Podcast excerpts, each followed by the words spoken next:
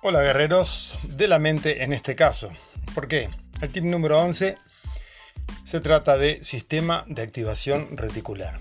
Seguro habrás experimentado, por ejemplo, querer unas zapatillas o comprar un auto y desde ese momento empezás a ver mágicamente autos iguales o zapatillas iguales o lo que sea. Antes no estaban ahí.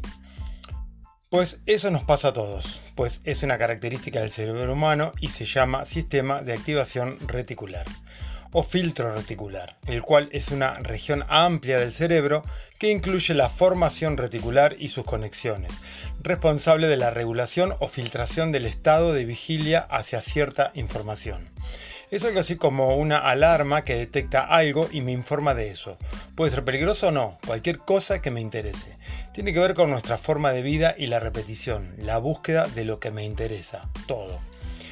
Un estado de alerta, ¿Y qué tiene que ver esto con mi intención de compartirlo? Es que influye increíblemente en nuestra vida.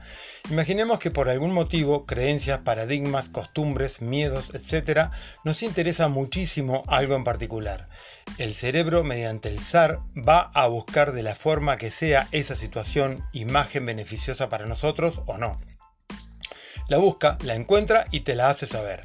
De muchas maneras, insisto, sea bueno o no tanto. Entonces, los que ven algo de mi Instagram verán que publico siempre tener pensamientos positivos.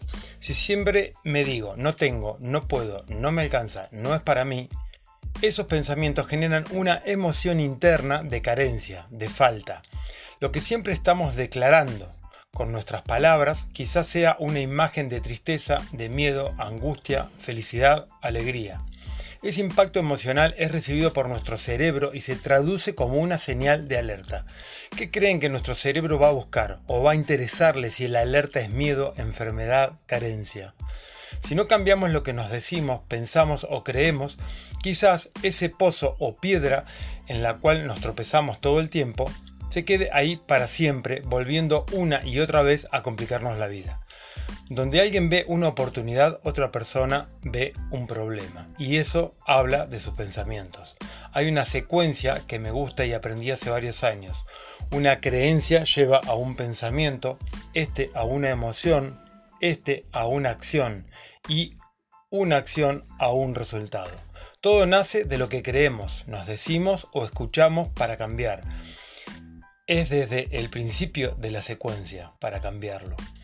La zona de confort en la cual estamos, cómodos, puede que nos parezca ideal, pero si repetimos situaciones desagradables muchas veces atribuidas a la mala suerte, quizás sea el momento de tener en cuenta el tip de hoy, por lo menos cuestionar el origen de donde eh, se pueda cambiar el resultado. ¿no?